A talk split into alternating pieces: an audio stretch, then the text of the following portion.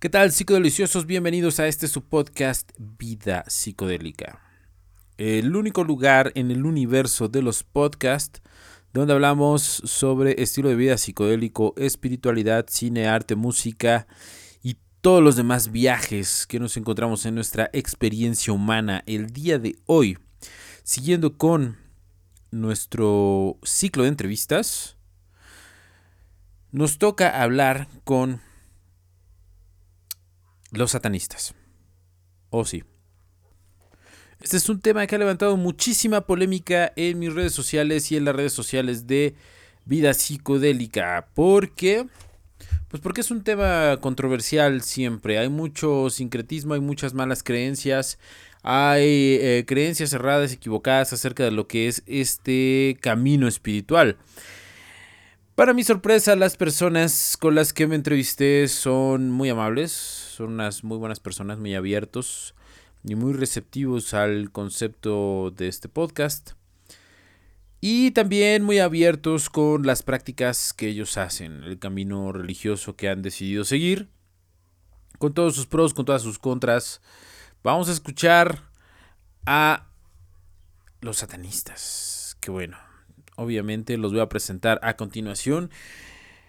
Vamos a escuchar a Marco Antonio. Marco Antonio es el fundador del Templo de Satán en Ciudad de México. Es uno de los fundadores. El grupo se formó oficialmente en 2007, aunque desde 2005 ya habían estado empezando con sus estudios. El nombre original del grupo era Cesat Deus Templum, pero en 2017 decidieron cambiarlo a Templo de Satán. En Facebook están desde 2012 y en YouTube desde 2017. Marco Antonio de Templo de Satán de Ciudad de México. Los escuchamos. Marco, cuéntanos qué es el satanismo. Mm, mira, al satanismo se le considera una no religión, una antirreligión, aunque aunque en el exigente sentido de la palabra, también es una religión. ¿Por qué? Porque cumple con todos los estándares de una religión. No hay que recordar que las religiones son un fenómeno muy amplio. Normalmente lo que pasa es que uno, cuando piensa en religión, lo primero que piensa es cristianismo, judaísmo, islam, ¿no? Eh, lo que hace mucho la diferencia al, al satanismo es que entra dentro de lo que se llaman religiones ateas, que tampoco es exclusivo del satanismo pero eh, lo hace de una cuestión un poco más innovadora porque otro tipo de religiones ateas como sería el budismo por ejemplo este, que si tienen un elemento espiritual el satanismo no. El satanismo al menos en la corriente que nosotros seguimos es exigentemente materialista. Okay. entonces eh, son digamos en, en esas cuestiones amplias es como se podría definir el satanismo. Y cuántas corrientes de satanismo hay mira, para resumirlo así fácil, podríamos decir que existe la corriente atea, la corriente teísta, y eh, también hay un tipo de satanismo que es agnóstico, que normalmente en eso caen lo que más que satanistas se llaman los luciferinos. Mm. Ok. bueno, y, y en esta, por ejemplo, en la iglesia, eh, perdón, en el templo de Satán, ¿Hay algún algún orden eclesiástico, por así decirlo? O sea, en el la Iglesia Católica tiene el Papa, tiene cardenales, tiene obispos, etcétera, etcétera. ¿Hay algún equivalente en el Templo de Satán? Sí, bueno, hay, hay grados. Te comentaba que hay eh, primero los adherentes, ¿Ah? que son las personas que únicamente que están afiliadas a nosotros pero no no hacen ninguna chamba con nosotros, ¿no? O sea, van a eventos o participan en algunas cosas, pero propiamente no nos ayudan en una cuestión administrativa. Ok. Luego los militantes, que esas son las personas que aparte de que están adheridas, sí nos ayudan en algún tipo de cuestión eh, dentro del grupo, o sea, sí hacen militancia. Y de ahí arriba ya son los grados que son los grados de liderazgo. Ok, ok. Me leí la Biblia satánica de Anton LaVey, eh, pero nos podrías, eh, bueno, ¿qué nos puedes decir acerca de la, de la Biblia satánica para todos nuestros podescuchas? Pues la Biblia satánica es en lo que tiene que ver a las corrientes ateas, al satanismo este, ateísta, es el libro de base. Eh, yo les digo mucho que no es el mejor libro, incluso de la BEI, O sea, yo creo que Satán habla o la bruja satánica son mucho mejores obras de la Bey, pero ese libro de base es el que representa de una manera bastante simplificada de qué trata el satanismo como filosofía. Mm. Y si nos pudieras dar algún pequeño resumen eh, justamente de eso, de la filosofía que hay detrás del satanismo, ¿cómo, ¿cómo nos las podrías, digamos, de alguna manera resumir? Pues mira, yo creo que la parte, hay, hay dos puntos importantes en el satanismo. Una es la cuestión de la autodeificación. En ese sentido, el, estas corrientes, las corrientes ateas, es que tú eres tu propio Dios, ¿no? Entonces, esa es la base. Lo segundo es que bajo ese principio, tú eres responsable de todo lo que te pasa. Entonces, todo lo bueno, todo lo malo es tu culpa, ¿no? No hay Dios, no hay diablo, todo, todo es, de todo, todo lo bueno o malo es culpa tuya, ¿no? En las nueve declaraciones satánicas, hay una de ellas, dice, el Satanás representa responsabilidad para el responsable, y es a lo que aludimos en ese sentido, ¿no? Y, este, eh, um, otra otra parte bien importante dentro de, de la filosofía del satanismo, pues es lo que te comentaba hace rato, ¿no? La cuestión de la materialidad, ¿no? El satanismo acepta abiertamente el gusto por las cuestiones materiales, el gusto por los placeres, pero no eso no significa que nosotros este instemos a la gente a que hagan lo que se les dé la gana para eh, dentro de la Biblia satánica hay un capítulo, por ejemplo, donde la Bey habla de indulgencia, no compulsión. Entonces, eso quiere decir que seas indulgente contigo, que te des tus placeres, eh, placeres en el amplio sentido de la palabra, ¿no? Porque no es solamente carnal, eh, tus placeres emocionales, intelectuales, carnales, los que tú quieras, pero que estos no te controlen a ti, que tus placeres no te controlen, que no sea una compulsión, porque entonces eso te puede llevar a que hagas actos aberrantes y en el sentido en el que nosotros somos nuestros propios dioses, yo soy mi Dios en mi universo subjetivo, pero tú eres tu Dios en tu universo subjetivo, yo no puedo llegar e imponerme a ti.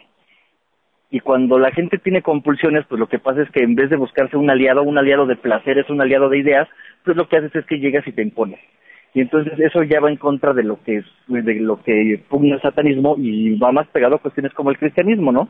Donde pues la idea de ellos es imponer sus ideas, imponer sus placeres o imponer su falta de placer. En el satanismo no. Ok. Ok. Em, ahora, a veces las personas confunden satanismo con paganismo. ¿Qué, qué, ¿Tú qué dirías al respecto de eso? Las personas que confunden el paganismo con el satanismo. Pues mira, dentro del, dentro del satanismo, vamos a decirlo así, cabe todo todo lo que es oscuro, todo lo que es raro, todo lo que es extraño, todo lo que es prohibido. Y entonces, en ese sentido, eh, pues la, la iglesia tuvo a bien a todas las religiones paganas de Europa, de América, de todos lados, demonizarlos. Okay. Eh, y esa vamos a, yo lo llamo que ese fue el, el, el mayor acierto que tuvo la BEI, y que es lo que lo que siempre se le ha reconocido incluso dentro de los grupos que no lo siguen completamente es el apropiarse del término satanista, ¿no? Mm, ¿Por qué? Porque la, la, la iglesia, los religiosos eran lo que decían, tú eres satánico, ella es satánica, esto es satánico, esta música es satánica, y entonces la dijo, ah, ¿tú vas a decir que yo soy satánico? Pues sí, yo soy satánico, ¿no? Y él engloba muchas cuestiones, incluso en cuestiones de festividades. Eh, él engloba festividades importantes para el satanismo que tienen que ver con el paganismo. Entonces, en ese sentido, en el satanismo cabe todo esto, todo, toda, eh, toda simbolismo pagano, toda adoración pagana, siempre y cuando a ti te sea estimulante. Si a ti te es estimulante, tú lo puedes usar, especialmente para la cuestión ritualística. Ahora, si tú hablas de paganismo como tal, va a haber gente dentro del paganismo que, que pues, digamos, está un poco en contra de esto, ¿no? Y no, a mí no me confundas, ¿no? Yo soy celta o wicca, este, pero no soy satanista, ¿no? Eh, y pues tiene, están en están en su derecho, ¿no? Porque hay incluso algunas, eh, especialmente la wicca, eh, sí tiene muchos términos eh, espirituales, ¿no? Mucha mucha ideología también espiritual. Entonces, sí hay algunas diferencias, pero pues las, las ideas bases del, del paganismo eh, van muy acorde al satanismo, por eso el satanismo las puede abrazar. O sea, nosotros, nosotros sí las podemos abrazar sin problema y hay quien las lo hace sin problema. Nuestro grupo en particular, por ejemplo, somos nosotros como muy gustosos de la estética de tipo celta. Okay. Entonces, eh, muchos de los rituales que nosotros hacemos tienen una base de un ritual celta y lo combinamos con el psicodrama del satanismo. Mm. Ahora, por psicodrama yo entiendo, digo, hablando dentro de esto de satanismo, y me puedo equivocar porque no soy una, una autoridad en el tema, eh, pero esto de psicodrama se refiere un tanto a los rituales, ¿cierto? Sí. Entonces, dentro de ese contexto, dentro de ese contexto, ¿qué sería un ritual satánico mejor conocido como un psicodrama? Básicamente lo que hacemos en un psicodrama es una representación teatral en la que ponemos diferentes símbolos que nos estimulan. En la Biblia satánica, en rituales satánicos, en otros libros hay una receta de base. Eso no significa que es una, una receta rígida. Puedes cambiar algunos elementos o modificarlos dependiendo de tus estímulos y dependiendo también tu alcance, ¿no? Hay gente que tiene unos este, altares preciosos, tienen, cuart tienen cuartos completos para sus altares y hay personas que no. Yo, por ejemplo, ahorita en el depa donde vivo, como es muy chiquito, mi altar únicamente son un par de velas y un par de copas y ya, ¿no? Hay gente que sí tiene su gong, su super pentagrama, campana, espada, daga, etcétera, pero eso al final únicamente es la parafernalia, que ayuda sí, pero dentro del ritual del satanismo lo importante es el practicante, es lo que más importa. Entonces, en esta representación teatral, en este psicodrama, lo que buscamos es expulsar todas nuestras emociones negativas e ideas que impiden nuestro placer o que están aplastando nuestra seguridad. Yo eh, un ejemplo que pongo muy seguido es una cuestión laboral, por ejemplo. Yo eh, voy a pelear por un puesto más alto junto con otra persona. Y de repente me empieza a llegar los, medios, los miedos irracionales. Híjole, no, igual no estoy lo suficientemente preparado, igual no tengo suficiente experiencia. Y entonces, antes de entrar a la batalla, yo ya la empiezo a perder mentalmente, ya no me empiezo a sentir seguro. Entonces, ese es el momento idóneo para ritualizar. ¿Por qué? Porque mediante el ritual, yo en este psicodrama voy a gritar, voy a llorar, voy a hacer lo que sea necesario, voy a manifestarlo por escrito, todas esas emociones y las voy a expulsar para poder ganar seguridad. Y ahí entra en la otra cuestión de la magia en el satanismo, que es lo que se llama la magia menor que no es que sea menor por menos importante, en realidad es la más importante. Es menor porque no es ritual y es nuestra magia instantánea. Es lo que yo hago a través de mi presencia, a través de mis conocimientos. Entonces vamos a decirlo así que la magia mayor es la pila o el cargador de mi magia menor. Es lo que me ayuda a ganar a mi, seguridad día a día. Ok, eh, magia menor. En ese aspecto tengo entendido que la magia menor eh, entran temas como la persuasión, la manipulación, eh, digamos, la competencia, eh, todo este tipo de habilidades blandas. ¿Es cierto? Sí, totalmente. Eso es lo que se definiría perfectamente como, como magia menor.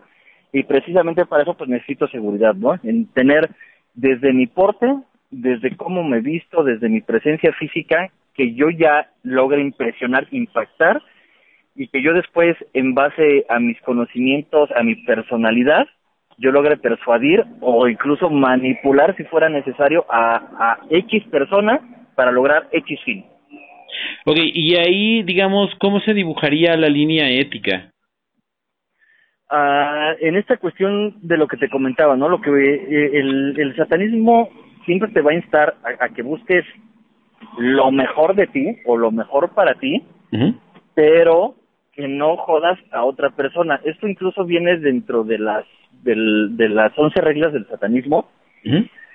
Básicamente las once reglas son un manual de convivencia y se podrían resumir en tu espacio, mi espacio y el espacio abierto, ¿no? Que son las más importantes. En, en mi espacio tú me tienes que respetar, en tu espacio yo te tengo que respetar y en espacio abierto nos respetamos mutuamente.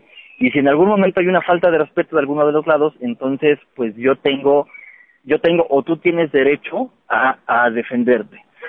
igual viene en este punto de responsabilidad para el responsable. Yo a lo mejor puedo decidir, me vale tres cacahuates y entonces yo voy a hacer todo lo necesario para lograrlo, perfecto, pero hazte responsable de las consecuencias, porque si tus acciones van a dañar a alguien y, se, se siente lastimado, dañado y va a responder ese daño, pues entonces tienes que hacerte cargo de esas consecuencias, ¿no? E, esa es la parte bien importante. Decimos, ok, si tú de plano quieres cruzar esos límites, los puedes cruzar, pero no digas, ay, híjole, ¿y por qué pasó? ¿Y por qué se ha enojado? Y no, pues es, es, es lógico a, las, a los actos que tú estás haciendo, ¿no? Ok, y digamos, eh, regresando un poco al, al tema, digamos, ya un poquito más filosófico, Estoy en varios grupos de eh, satanismo y yo veo una constante. La constante es que filosóficamente se sigue en oposición en contra del Dios cristiano, pero eso causa, al menos a nivel filosófico, una contradicción, puesto que no se creen en una deidad. ¿Por qué crees que se da este fenómeno? Ah, bueno, es que mucha gente cuando tú le hablas de satanismo, lo primero que piensa es sacrificios, adoración, etcétera, etcétera, ¿no? Entonces dicen, si, si, tú crees en Satán, debes de creer en el diablo. Y dicen, no, espérate, primero yo no creo en Satán, ¿ok? Nosotros no creemos en Satán, no creemos que es un ser real, su, este, eh, que es un ser paranormal, este, supranormal o alguna este, sobrenatural, alguna cuestión así. Nosotros únicamente vemos a Satán como un arquetipo, mm. un símbolo. ¿ok? Entonces, eh, e, es una. Lo siguiente es que mucha gente igual se va, vamos a decirlo, con la historia contada, con lo que les han dicho en la Biblia. Y bueno, si uno para empezar se aventara la, la, Biblia, este, la Biblia católica, la Biblia cristiana, te darías cuenta que mucho de lo que te cuentan en cuanto a leyendas o tradiciones ni siquiera viene en la Biblia. La mayoría de tradiciones, incluso que tienen que ver en cuestiones como los siete pecados capitales, los sacrificios rituales y esta idea del, del demonio con cuernitos y todo eso surgen desde la Edad Media. Pero nada de eso está contenido en la Biblia, ¿no? Y incluso la misma Biblia y mismos de estos eh, personajes, este, deidades o arquetipos, ni siquiera son una invención del cristianismo y ni siquiera tienen su base en el judaísmo, tienen su base en religiones muchísimo más antiguas. ¿Qué es lo que va diciendo la historia, y especialmente la historia antigua? ¿Cuáles las ideas que predominaban, pues de la tribu que sobrevivía, ya sea por guerra o por salud, ¿no? Entonces, pues los judíos que tienen sus antecedentes en religiones de Mesopotamia, en, en todas estas religiones eh, que incluso ahorita ha crecido mucho la, el interés por, por estudiar, que tiene que ver con los Anunnaki y, todas estas cuestiones, ahí es donde nace esta, esta eh, pues sí, es esta, esta base de lo que es el judaísmo, que después es el cristianismo y que después es el islam, ¿no? Entonces, mucha gente, digo, pone este punto del, satanismo como adoración, pero eh, uno, no sabe que nosotros como tal no adoramos al diablo, y segundo, ni siquiera sabe cuáles son los orígenes de este personaje, ni siquiera sabe el significado propio de la palabra Satán, porque Satán ni siquiera es un nombre, Satán es un título. ¿Sí? Entonces, eh, eh, esa, yo creo que eso causa de repente, pues sí, muchas confusiones de la gente que no, pues que no le mete como más ojo fino a estudiar el porqué, ¿no? Desde el porqué de, de lo que hacemos nosotros e incluso el origen mismo desde la propia religión que ellos se dicen profesar, en este caso el cristianismo. Mhm Ok, y hablando de, de símbolos y arquetipos, es muy recurrente, es muy recurrente, perdón, encontrar, eh, por ejemplo, la imagen de Baphomet, la imagen que se le atribuye a Elifas Levi. ¿Por qué esta, esta asociación de, eh, digamos, Baphomet, de Elifas Levi, con, con el satanismo o con algunas corrientes de satanismo? Porque creo que en el Avellano no se da tanto, pero en los otros sí. Bueno, no se, no el Baphomet en cuanto a toda la figura completa, pero sí se usa lo que se llama el sigilo de Baphomet, que es la versión más resumida, que es el pentagrama con la cabra. Pero sí se da esta idea, de hecho en, en la Biblia satánica la Bey hace una afirmación que es parcialmente cierta. ¿Por qué es el Baphomet? Porque el, a los caballeros templarios, en la, eh, la historia o la leyenda se dice que los juzgan porque ellos eh, adoran a Baphomet que es una representación de Satán y por eso se les juzga, se les, se les persigue y se les mata, ¿no? En realidad, por lo que se les juzga, se les persigue y se les mata, es porque el Vaticano empieza a tener mucho miedo de los templarios porque en Medio Oriente ya tienen muchísimo dinero, muchísima fuerza militar y piensan que podrían competir con la misma iglesia y el rey de Francia les debía un buen de dinero, ¿no? Entonces se hace una confabulación entre el Vaticano, el rey de Francia y se los descabechan a los templarios. Y queda toda esta leyenda de qué es el Baphomet, eh, que en realidad sigue habiendo muchas dudas, ¿no? Antes de la eh, de, la cuestión de figura de Eliphas Levi, este, hay, hay algunas teorías, ¿no? Unos dicen que Baphomet viene del griego Baphometeus, que significa bautismo de luz, y entonces, en realidad, cuando los templarios decían vamos al Baphomet, era la iniciación que tenían los caballeros templarios. Otra de las teorías es que era una mala pronunciación del francés de Mahoma y decían Mahomet o Mahomet. Pero de como la leyenda es esta, la leyenda es que los templarios son enjuiciados por adorar a Satán y Satán bajo la figura de Baphomet cuando Eliphas Levi le da una figura, porque en realidad nunca, no hay, si uno investiga la cuestión de los templarios, hay muchas teorías. O sea, hay algunos que decían que era que en el templo era había un pilar con tres caras que se supone pues bueno ellos son los caballeros del templo de Salomón por eso son los templarios los caballeros del templo pero en realidad nunca hay una idea precisa de cómo era el Baphomet hasta que Eliphas Levi lo dibuja que en realidad el Bafomet, vamos a decir, en la cuestión de su representación, de lo que representa simbólicamente, sí hay mucha concordancia con lo que tiene que ver el, la filosofía del satanismo. Sí, sin duda. Pero si tú, digamos, lo estudias exigentemente, pues el origen de la figura de Bafomet tiene que ver más con el ocultismo y Elifas Levi, de hecho, en realidad, era un sacerdote solo que Eliphas Levi eh, se puso a estudiar más allá de las versiones oficiales. Él fue una persona que estudió mucho libros apócrifos y entonces eh, de ahí empieza a, crear toda esta cuestión que él hace en su libro de Dogma y Ritual de Alta Magia. Y bueno, todo lo que tiene que ver con ocultismo y con conocimiento que va más allá, siempre se le ha dado este mote de satánico y malvado. Entonces, te repito esta parte, ¿no? ¿Cuál fue el acierto de la B y decir, ah, ¿tú crees que esto es malo? Venga, porque en realidad todos los símbolos que son símbolos que se les denomina símbolos satánicos no los inventaron los satanistas, los inventaron los cristianos. Sí, sí, sí. O sea, los cristianos dijeron, este es el este es Mahomet, y entonces como tenía que ver con el ocultismo, malvado. Crean el Grimorio Verum, que todos los grimorios no son libros de adoración, sino son libros para dominar al, a los demonios, viene el sigilo de Lucifer y entonces eh, de ahí viene. Pero en realidad todos los símbolos que tienen que ver con el satanismo los, los lo crearon realmente los cristianos. La cuestión, te digo, este, en este punto es que los satanistas, empezando por la ley, bueno, dentro del satanismo moderno, es que se apropiaron, lo transformaron y dijeron, ah, si tú vas a, decir, si tú vas a decir que esto es satánico, va, esto es satánico, yo soy satánico y estos son mis símbolos. hmm. interesante. Um, ahora, hablando más sobre el templo de Satán, ¿están registrados ya como una asociación religiosa? No, eso es lo que estamos buscando a, mediano plazo. De hecho, era uno de los que creo, algo de lo que queríamos empezar a hacer el año pasado. Obviamente esta situación de la pandemia pues nos ha pegado bastante, porque pues en las cuestiones de gobierno eh, se está trabajando eh, lo mínimo esencial, pero eh, de algún modo nosotros ya cumplimos todo lo que pide aquí el Estado mexicano, ¿no? Para, para hacer una, una asociación religiosa reconocida por el Estado, ¿no?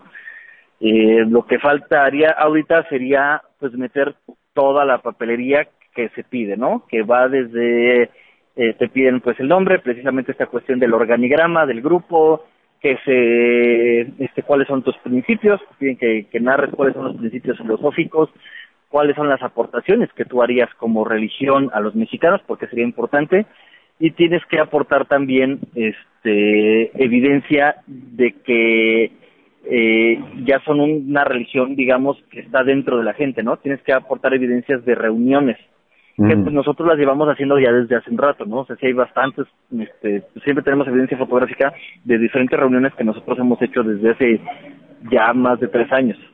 Normalmente los jóvenes son los que se, se acercan más a este camino por una cuestión de rebeldía inherente a la edad, por este, obviamente pues si te inculcan algo, llámese una religión desde temprana edad, pues eventualmente vas a cuestionar esa, esa enseñanza, ¿no?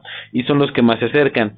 Eh, ¿Tú cómo ves el, la juventud que se está acercando actualmente a, a, este tipo de corriente filosófica? Pues yo eh, creo que hay gente que se está acercando de una manera bastante correcta. ¿Por qué? Porque también, eh, pues ahora sí que vivimos en otra época, ¿no? La famosa era de la información, ¿no? Yo cuando empecé con esto para conseguir los primeros escritos, la Biblia satánica y así, bueno, era un juguete, ¿no? Eh, ahorita ya es mucho más fácil pues encontrar mucho material, mucho material en español. Eh, entonces, pues es, es muchísimo más fácil que la gente eh, verifique las fuentes, lea, aprenda y llegue a, a, a los a algunos grupos, ¿no? Si así lo decían. Pero igual hay gente que ha hecho, eh, perdón por la expresión, un cagadero de esto, ¿no? hay gente que se ha aprovechado mucho de esto. En algún momento eh, hubo un grupo que empezó por ahí del 2014 que eh, que el, acierto que tuvo la persona que, que en su momento lideraba este grupo es que había logrado lo que no habíamos hecho grupos anteriores a él, que era posicionar al satanismo como un tema importante. Entonces, este vasto ya había salido en medios, eh, por internet, en televisión y así. El problema es que empezó a utilizar el satanismo para hacer cuestiones poco éticas, ¿no? Eh, desde aprovechar la cuestión del satanismo para este, cuestiones como favores sexuales con chicas eh, y cuestiones y otras pues, más más más feas algunas eh, vamos a decir no me constan a mí directo sino me han sido platicadas por personas que pertenecieron a este grupo que salieron y formaron otro pero que pues realmente te digo hizo este pues cosas realmente no muy buenas con el satanismo. Afortunadamente, pues por todo esto que hizo esta persona ya no es nada relevante, ¿no? Pero, eh, pues si él hubiera llegado a una cuestión como ahorita, que ahorita en realidad está en, en un auge muy fuerte el, el satanismo, y es que mucha gente está queriéndolo investigar incluso de manera muy seria, pues si hubieran visto lo que él hacía, pues no, o sea, nos hubiera tumbado el trabajo a muchas otras personas que estamos tratando de hacer una chama mucho más seria. ¿Por qué? Porque habían dicho, ya ven, los satanistas sí son malvados, este, se aprovechan de la gente y etcétera, etcétera, ¿no? Eh, igual hay, por ejemplo, gente, y eso es algo bien curioso porque he visto que es algo que pasa mucho en América Latina, hay grupos aquí, algunos que se han este, aventado el volado de decir que están reinventando el satanismo, que incluso han dicho que escribieron un nuevo testamento satanista, que de nuevo no tiene nada, ¿no?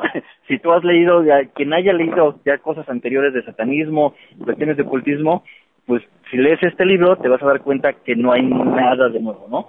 Entonces hay personas que han tratado de hacer como esta este entre mezcolanza mole raro de según reinventar el satanismo o hacer cosas poco éticas con el satanismo y hay otras personas que sí se acercan de una manera más seria, están investigando, se acercan este pues a los grupos que hacemos las cosas más serias, porque no voy a decir yo, ah, somos el único grupo, no, también hay otros grupos aquí presenciales en Ciudad de México y que hacen un muy buen trabajo, de hecho normalmente en muchas ocasiones eh, e, esos eh, varios de esos grupos han colaborado con nosotros y nosotros con ellos, ¿no? Entonces yo veo desde esa parte de la gente que se acerca bien seria hasta la parte de la gente que sí ha tratado de hacer, este, te digo, cosas nada éticas.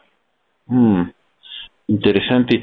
Ahora, en ese sentido, eh, regresando un poco a, a la cuestión de la asociación religiosa, mencionaste que eh, les pedían así como que, o bueno, en un apartado les preguntaban qué aportación eh, hacen ustedes o harían ustedes como asociación religiosa a la sociedad.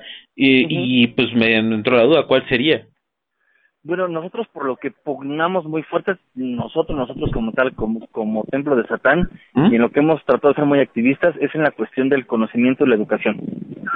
Entonces, nuestro activismo va mucho por una educación buena, por una educación de calidad, por un conocimiento al alcance de todos, pero real, ¿no? Real, real, real, real. ¿Por qué? Porque pues aquí en nuestro país sabemos que hay muchas cosas que se dicen a nivel gubernamental y otra cosa es la realidad, ¿no? Hay mucha gente que no tiene un buen acceso a la educación, hay mucha gente que sigue, que no tiene acceso a Internet. Pues creo que aquí en México más o menos solamente el 40% de la población tiene acceso a Internet, lo cual prácticamente es nada y es solamente, pues digamos, en ciudades grandes. Y nosotros por lo que pugnamos mucho es un activismo que tenga que ver con estas cuestiones de la educación en general, ¿no? Eh, educación artística, educación formal, educación científica, porque al final, por lo menos a nosotros como grupo, y esto ha sido un, un, una alma general en el satanismo, que no es que nos interese que todos sean satanistas y todos lleven el mote de satanistas, no, eh, nosotros preferimos calidad en lugar de cantidad. Y más exigentemente aún lo, lo, que nosotros queremos es que las personas ganen un criterio, que las personas tengan un pensamiento más acercado a la razón, al escepticismo, al pensamiento científico. Entonces, esa es, esa es la finalidad que nosotros perseguimos. No queremos tener así que la mitad de México se vuelva satanista o una cuestión así pero sí que gran parte de la población esté lo suficientemente educada para superar muchas cosas, supersticiones, partidos religiosos, este, eh, eh, partidos políticos, eh, todo ese tipo de cuestiones que la gente las alcanza a través de la educación. Ok, ok, qué interesante. Digo, porque en el imaginario colectivo uno pensaría que, bueno, pues soy satanista y, y como me leí la Biblia satánica, pues soy completamente eh, individualista y materialista y todo y pues entonces pues no me importan los demás, ¿no? Esa sería como que la, la primera lectura que uno haría, digamos, al introducirse a este mundo. Pero conforme lo va conociendo, digo, me, topo eh, con personas como tú que me hablan de, un activismo. Entonces, eh, nada más por, por citarlo, esta cuestión de, digamos, de regresar algo a la sociedad, ¿viene contemplada de alguna manera en su filosofía o, en, en, algún, algún apartado que haya escrito Anton LaVey o, o es simplemente una interpretación o visión del templo de Satán?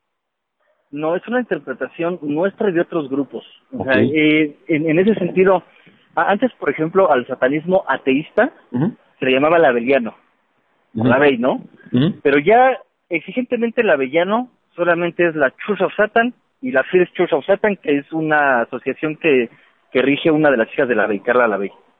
Ya hay otros grupos y otros autores que utilizan, que siguen utilizando gran parte de la base de la Bey, que le siguen dando la importancia, pero que hablan de otras cuestiones como la evolución a través de la sociedad, la evolución a través de lo colectivo y ya dan un vuelco a esto que se utilizaba mucho el satanismo de la ley, que es el darwinismo social, sin abandonar nuestra individualidad. O sea, yo no es que diga, no, me voy a inmolar en nombre de la sociedad. No, o sea, para mí lo más importante sigue siendo yo como individuo.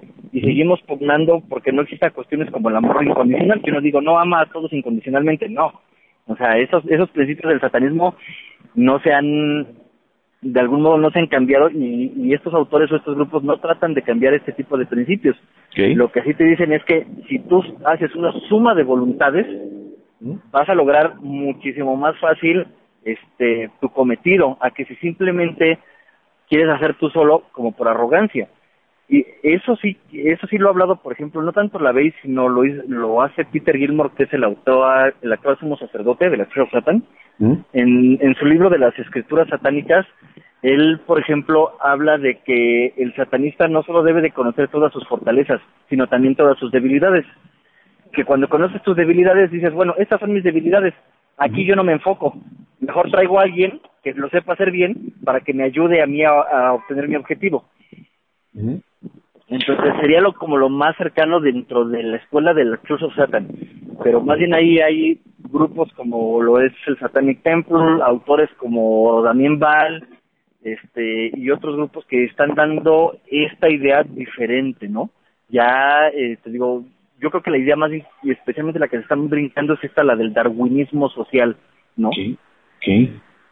Ok, ahora, eh, mencionaste, digamos, un poquito de la escena de Estados Unidos. En Estados Unidos hay, por ejemplo, una estatua de Baphomet, no recuerdo en qué estado, pero existe. Eh, ¿Aquí podríamos esperar algo similar en un mediano plazo?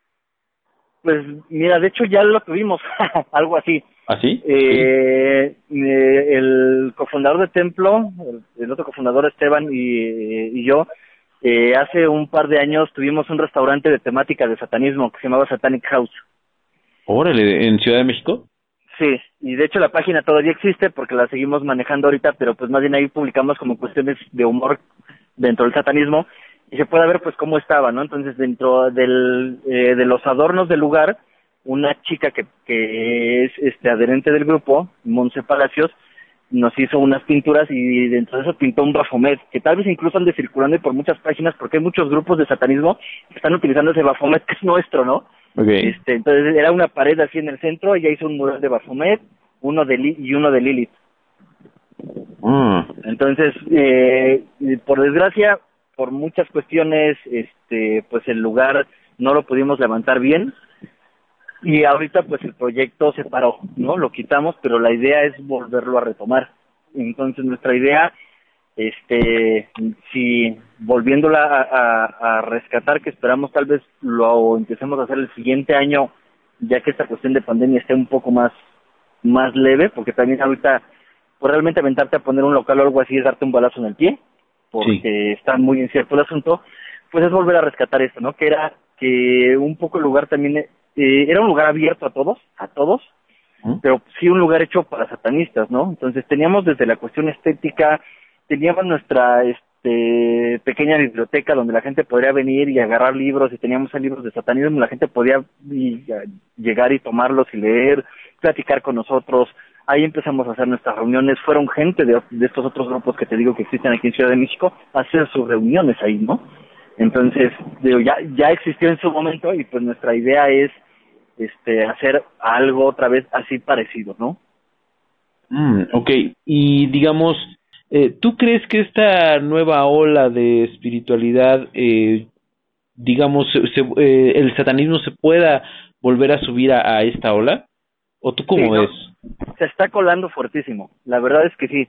O sea, nosotros eh, empezamos nuestra cuestión más fuerte en el 2017 aunque como te había comentado eh, por mensaje, nosotros empezamos a reunirnos y hacer círculos de estudio en el 2005. En el 2007 mm, se creó el grupo oficialmente. Eh, y de ahí ha habido altibajos, de ahí, este, pues nosotros en el 2007 aparecimos en una revista, y de ahí, ¡pum!, ya no logramos hacer como otra cosa. Pero del 2017 para acá, hemos dado conferencias en universidades privadas y públicas, eh, en la Facultad de Arte y Diseño de la UNAM, en la Universidad Iberoamericana, que es una universidad jesuita, una, una de las este, líderes de, de Templo eh, estudió ahí historia y nos consiguió un, que pudiéramos dar una conferencia en el Departamento de Historia de la Universidad Iberoamericana eh, en, y en otras universidades particulares aquí en México. Hemos estado en diferentes este, espacios de medios por internet, pero ya importantes, eh, como lo es Reporte Índigo y Plumas Atómicas. Eso fue en el 2019, ya se hizo un reportaje en Univisión y en octubre del año pasado, que ha sido yo creo que uno de los mejores reportajes que se han hecho este, en el Sol de México. Ah, ese, fue un video reportaje, ¿no? Este, no, el del Sol de México eh, fue... Este, fue prensa y son puras fotografías, este, fotografías y texto. Oh, ya. Este, y de hecho, igual, si, si lo buscas ahorita en el, periódico virtual, salió el 30 o 31 de octubre del año pasado, este, lo vas a encontrar y en, nada más que en el periódico, si encuentras el periódico virtual, trae como un par de fotografías y en la página de Instagram del Sol de México, ahí sí vienen muchísimas más fotografías de las que se hicieron, ¿no? Del, de ese reportaje. Pero, tío, de 2017 para acá, muchos medios se han acercado, no solo se han acercado, sino que han hecho un trabajo muchísimo más serio. Yo creo que el, trabajo más, más pinchón fue el de Univisión, porque sí le trataron de meter un poco de morbo y porque al final, eh, dentro del reportaje que hicieron, terminaron preguntándole a, a sacerdotes y a teólogos qué pensaban del satanismo. Y pues obviamente dieron muchas opiniones que nada que ver, ¿no? Y ese de repente ha sido un problema en muchas, eh, muchas veces que se han hecho algunos trabajos sobre satanismo, que entrevistan a la gente y tal vez esperaban encontrarse algo súper morboso y como se dan cuenta que no es eso morboso, Entonces, para darle ese toque, van y después entrevistan a un sacerdote o a un ministro cristiano y él le regresa ese, toque de morbo, ¿no? Y eso fue lo que hizo este reportaje de Univision. O sea, este, todo iba como muy bien eh, en, dentro de la narrativa. Esa, esa se trabajó junto nosotros, junto con la Orden Satanista, que es el otro grupo que te digo que está aquí activo en la Ciudad de México y el reportaje iba, iba muy bien y al final pues terminaron tratando de meterle mucho morbo por un psicodrama que hicieron la gente de la orden y por esta cuestión digo que, que terminaron entrevistando a un teólogo y a un sacerdote sobre qué es el satanismo y pues obviamente dieron opiniones que nada que ver, ¿no?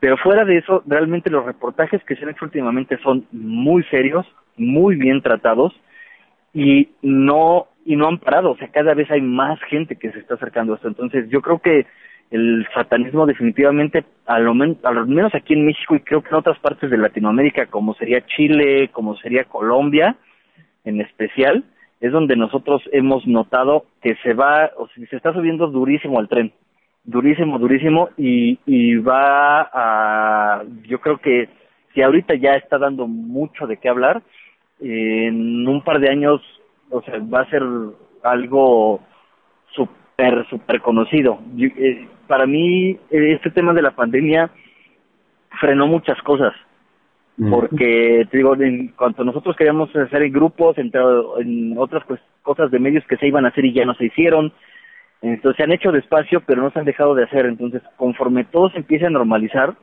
y sigan saliendo este notas en diferentes medios la gente se ir acercando más y se está acercando cada vez más no okay Ahora, en, voy, a, voy a poner esto en eh, esta pregunta en contexto. En, pensando en las religiones como un mercado, un mercado religioso donde cada una tiene su oferta, el budismo te ofrece, por ejemplo, salir de la rueda del samsara, eh, el cristianismo te ofrece el paraíso y eh, una, no sé cómo llamarle, una vida después de la muerte o algo así.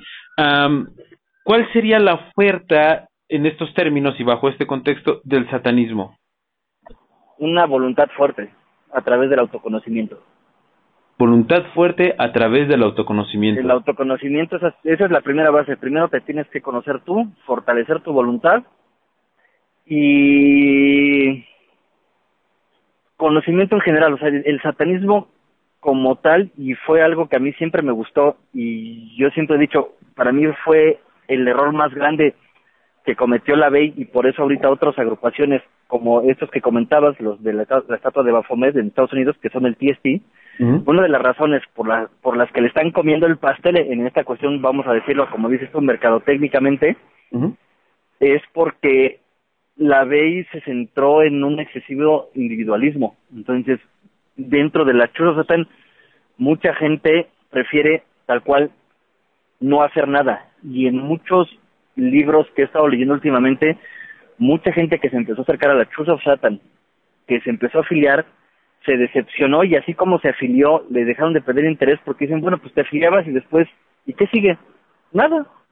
Te daban unos libros, unos escritos y ya. Pero no había nada, o sea, después de eso no había nada más que tú quisieras, ¿no? Y eh, en ese eh, eh, en, esta parte pues, la y creo que perdió de vista que el ser humano es un ser social somos seres biopsicosociales mm. entonces la parte social es bien importante para para el ser humano y que el ser humano evoluciona a través de la sociedad y estos nuevos autores estos nuevos grupos que están haciendo activismo entonces yo creo que incluso están abrazando de una manera más más pura muchas de las cosas que decía la ley, que es esta cuestión, por ejemplo, te digo, de, ser una, una ideología religiosa que está abierta al conocimiento y que está abierta a la evolución y que está abierta a la autocrítica. Okay. Y eso, por ejemplo, es algo que no está haciendo la Church of Satan, o sea, la Church of Satan tiene demasiado, un excesivo respeto por la figura de la Bey, demasiado, o sea, de, no criticarlo, de decir prácticamente que todo el satanismo nació a través de él, lo cual, lo cual pues no es así, este y que nada del y que todo lo que es fuera de la churra Satan no es satanismo real no eh, y no están haciendo activismo. Entonces yo yo en mi perspectiva personal yo creo que la bella estaría muy contento de muchas cosas que se están haciendo ahorita en el satanismo, porque incluso tienen que ver mucho con su estética. Y curiosamente, los que no lo están haciendo es la Church of Satan, lo están haciendo otros grupos. Ok. Um, ahora, me llama mucho la atención, por ejemplo, hablando de, de esta cuestión del, del, bueno, esta corriente del satanismo que es 100% materialista a la luz de la ciencia y a la luz de las neurociencias, a la luz de la psicología, que bueno, también es una ciencia, eh, hay mucha, hay mucho consenso dentro de este grupo de científicos donde dicen que bueno, la, la, el ser humano, aparte de ser biopsicosocial como, como tú bien lo expresas, tiene un componente espiritual. Ojo, no estoy hablando de religión, sino espiritual. Eh, dentro de esa visión que tienen estos científicos, ¿cómo, o, o bueno, ¿qué, ¿qué, es lo que opinarías tú como una persona con una filosofía 100% material? ¿O qué tendrías que decir al respecto? Para mí la parte que, que llaman espiritual mm. es lo que nosotros en el satanismo llamamos la subjetividad. Oh, ok. ¿En qué, sentido? Todo el, el, ser humano es subjetivo y los símbolos y los estímulos subjetivos están en todos lados, ¿no? Si tú vas y ves una misa, una misa es un ritual, uh -huh. es un ritual. Sí. Si tú eres aficionado a un equipo de fútbol y tú vas cada 15 días al estadio, te pones tu playera, etcétera, etcétera, eso es un ritual. Sí, es un y ritual podrás, antropológicos. Ajá, y tú te podrás sentir a lo mejor, y, y yo yo platico, eh, por ejemplo, mucho esta anécdota. Yo tenía un, un profesor en la universidad, uh -huh.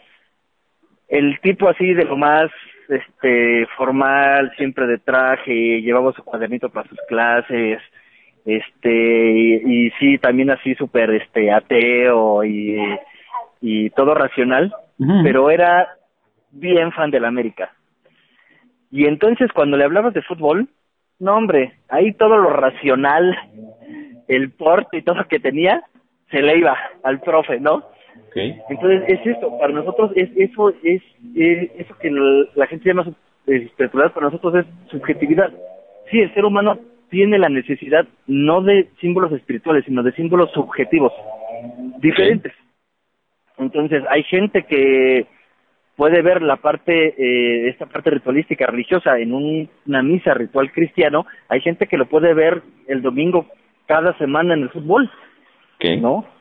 Entonces, eh, nosotros lo vemos de esa manera, ¿no? Porque no hay, no hay una, no hay una idea universal de espiritualidad, ni hay símbolos universales de espiritualidad. Entonces, hay gente que le gustan los símbolos subjetivos del cristianismo, hay gente que le gustan los símbolos subjetivos del budismo, que le son atrayentes, le son estimulantes, y hay gente que le gustan los símbolos subjetivos del satanismo, ¿no? Entonces, para nosotros no tiene un elemento espiritual en el sentido eh, sobrenatural o el alma o así, es tiende más bien a ver con la psique del ser humano. Sí, nosotros necesitamos el ser humano se mueve a través de estos estímulos subjetivos y eso lo diferencia mucho porque hay mucha gente que nos dice, bueno, ¿y por qué no nada más se dicen ateos? ¿No? O sea, la gente que eh, son estas dos discusiones. Eh, lo que platicábamos hace rato, ¿no? Si son satanistas, entonces también creen en Dios, así de no, no creemos en Dios porque tampoco creemos en Satán, solo es un símbolo. Uh -huh. Ah, bueno, pero entonces si no creen en Satán y son ateos, ¿por qué no nada más se dicen ateos? Ah, bueno, porque el ateísmo duro, el ateísmo científico es hiperracionalista. Es el ser humano tiene que ser todo racional, todo científico, y no, el ser humano también se estimula a través de emociones y símbolos subjetivos. Okay. Y la diferencia que hace el satanismo es que, por ejemplo, un ritual, por ejemplo, de cristianismo, es un ritual donde en la misa buscan suprimir tu voluntad, donde hay un superior, que es el sacerdote, que te habla en nombre de Dios y te dice que eres malo, que eres pecador, que eres una horrenda persona. Entonces, en el satanismo no hay un sacerdote, tú eres el sacerdote, tú eres el que dirige el ritual y entonces tú te estimulas. Y entonces esos símbolos subjetivos se utilizan para estimular tu voluntad, no para suprimirla. Okay.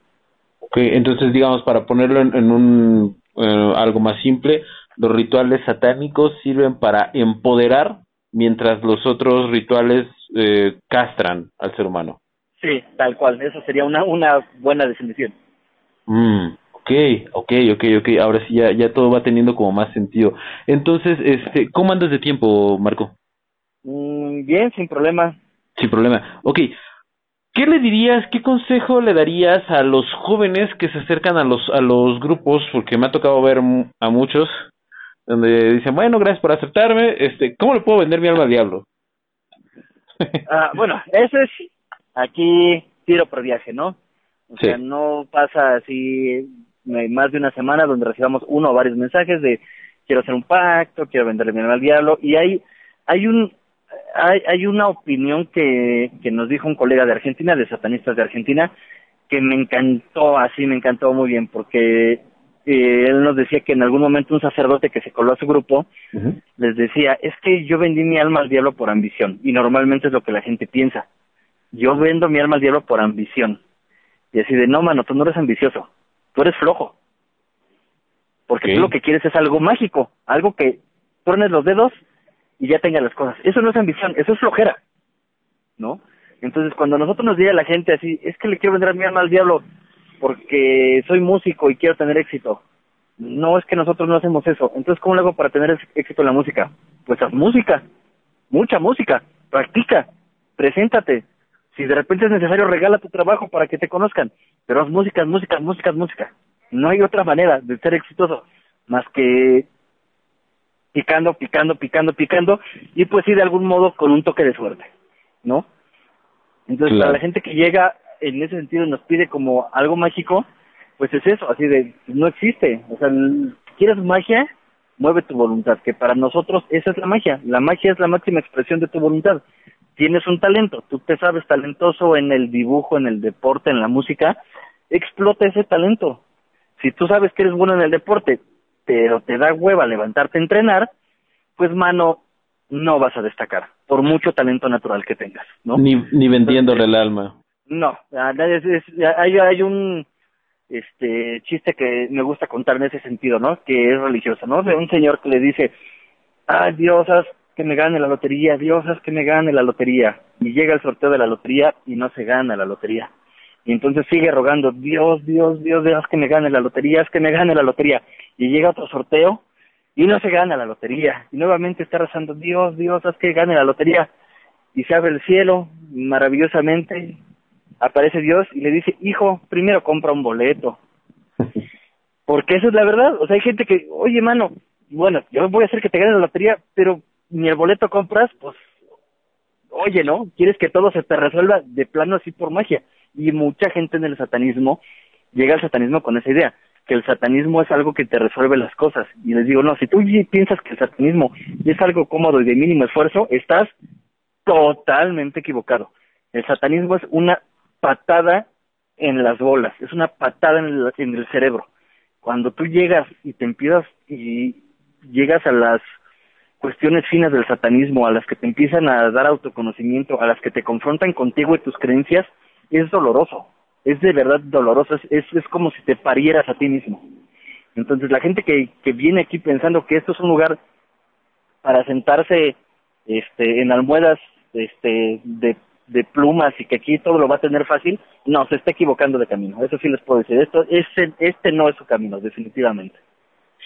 Y entonces, digo, creo que alcanzo a esbozar la respuesta, pero mm, me gustaría que tú me la dijeras.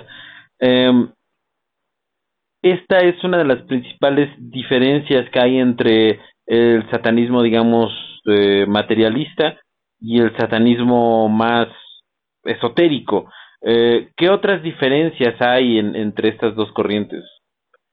Mm, va, a depender mucho que te dirás, porque hay el, aunque hay estas corrientes sí teístas, estas corrientes esotéricas que sí creen en Satán como una deidad, también hay diferencias. ¿Por qué? Porque hay satanistas que aunque son teístas, aunque ven a Satán como una deidad, no le suplican, o sea, no tienen este daddy issues con Satán, ¿no? De decir, ay, mi padre es Satán y te suplico y así.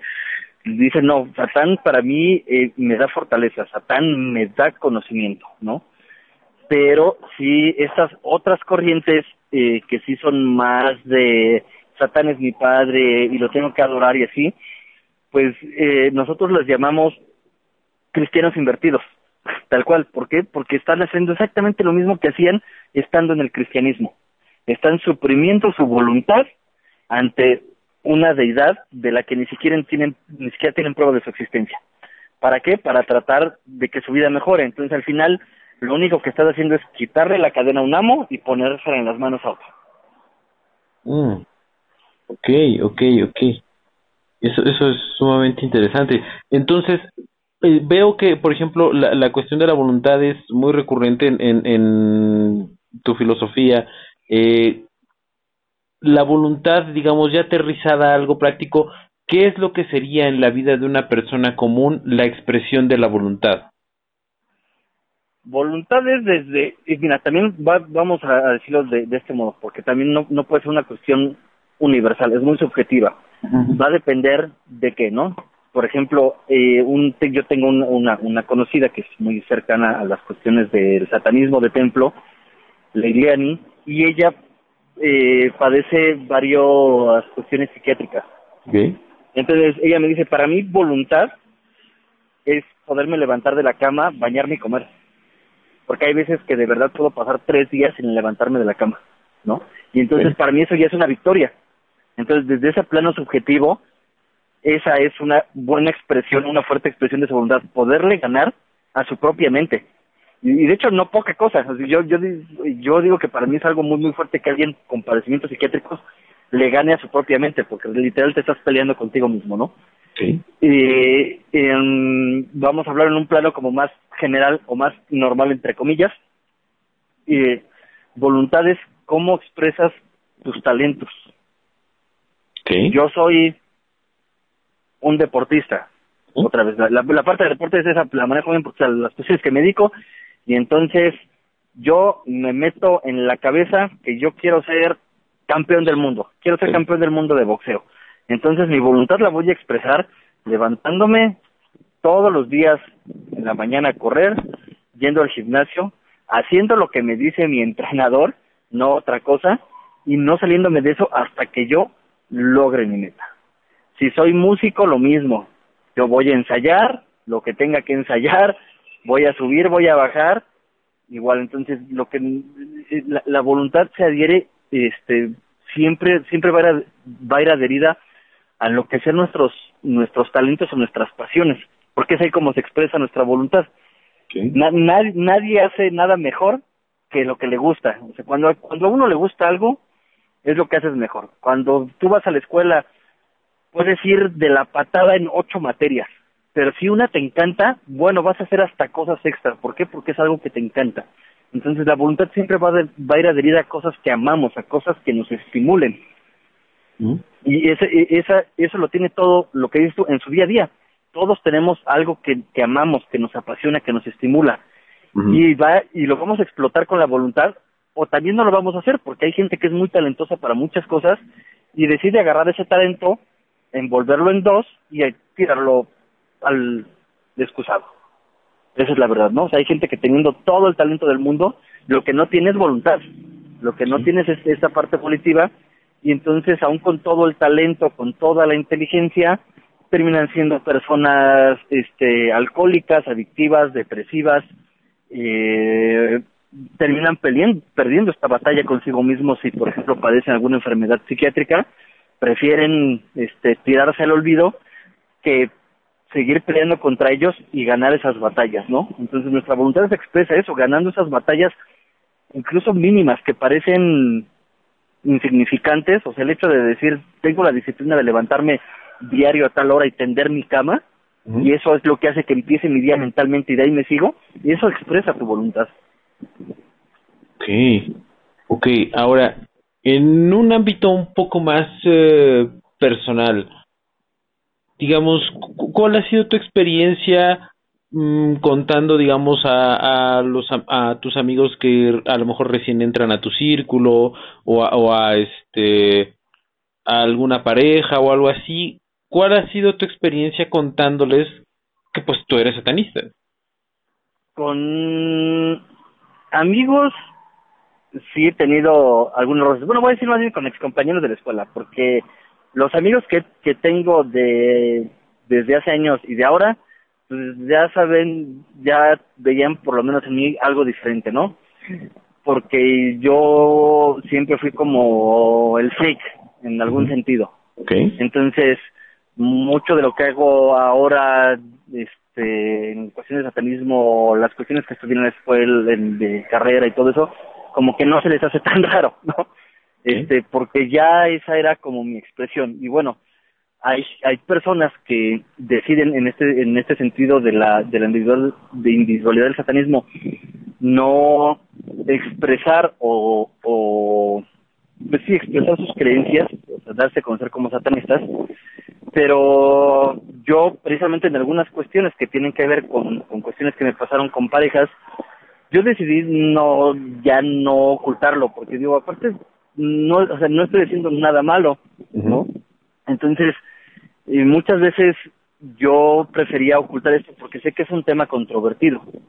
Y que entonces a lo mejor, tal vez no con mi pareja, en, voy a decir que en general, creo que desde que estoy en el satanismo, creo que todas mis parejas este han entendido de qué va e incluso este han eh, estado de acuerdo con con un eh, general de ideas con la chica con la que salgo este actualmente con la que vivo actualmente este novia con la que con la que vivo en, la actualidad, pues ella, eh, mm, como vivimos ya juntos y bueno, y desde antes que viviéramos juntos, ya pasamos mucho tiempo juntos, ya ha visto mucho de esto que hago, ¿no? Desde entrevistas, desde lo que escribo en la página, de hecho las las fotos del reportaje del Sol de México ya las tomó.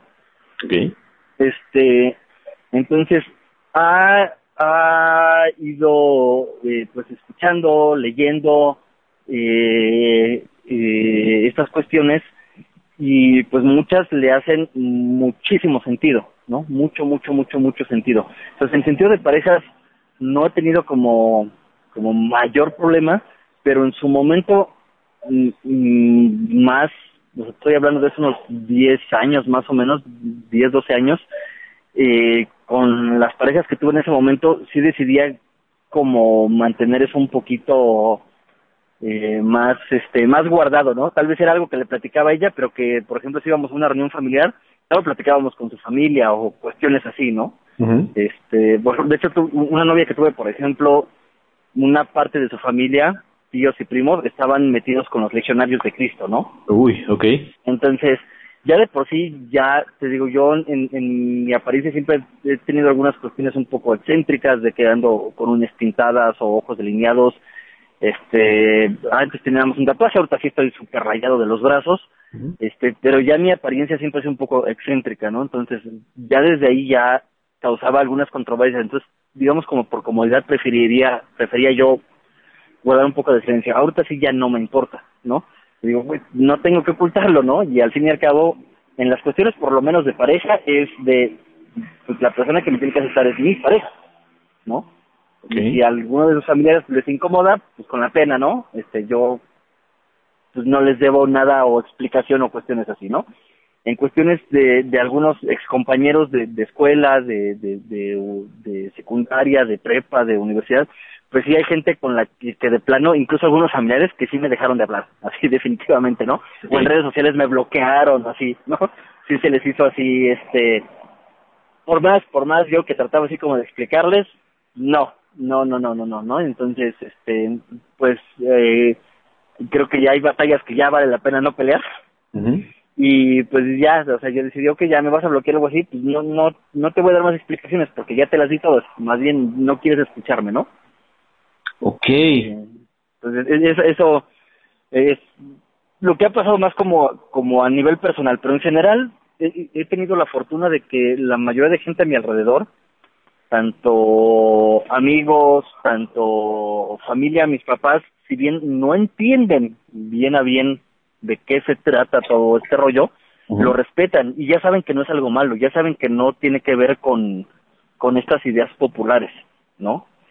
Entonces, eh, en general, la verdad, en ese sentido, a mí me ha ido muy bien. Yo sí he sabido de otras personas que en, que en muchas cuestiones personales ha habido amigos de años que sí les dejan de hablar, eh, miembros del grupo que, por ejemplo, es así su mamá se enteró y casi casi los amenazó de, de sacarlos de la herencia y cosas así terribles este, por esto, ¿no? Pero yo en lo personal considero que me ha ido muy bien, en, el, sentido personal y expresar mis creencias, expresar mi satanismo, creo que me ha ido muy bien. Ok, ahora un poco, digamos, hacia adentro, en esta cuestión mencionabas que los rituales que haces, eh, bueno, que uno puede hacer de manera individual o colectiva, eh, pues vaya, uno los, los puede modificar, etcétera, etcétera.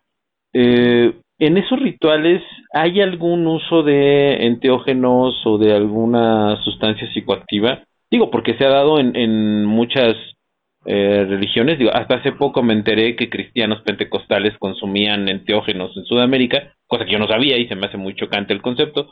Entonces me pregunto si aquí es eh, hay un caso similar. Hay hasta monjas de cannabis. ok. Sí, hay monjas del cannabis y nosotros alguna vez en, en, ahí en Satanic House tuvimos a la, a la vuelta había un club canábico, el único que creo que está registrado aquí y fueron y fue un chico porque estuvimos en un programa de radios con él, con ellos con las con estas monjas del cannabis a sacarse fotos al restaurante. una una cosa muy curiosa, pero el, en, de manera exigente no, eh, vamos a decir en el ritual si tú sigues la receta eh, la base tradicional te dice que en las copas se usa vino, pero te dice, pues, tú puedes poner cualquier otra bebida que te guste. Entonces, exigentemente no, pero hay gente que sí le gusta, o sea, hay, gente que en esta parte ritual le gusta que a través de sustancia entrar en estados alterados de conciencia, porque aparte a nivel emocional le es muy difícil expresar sus emociones.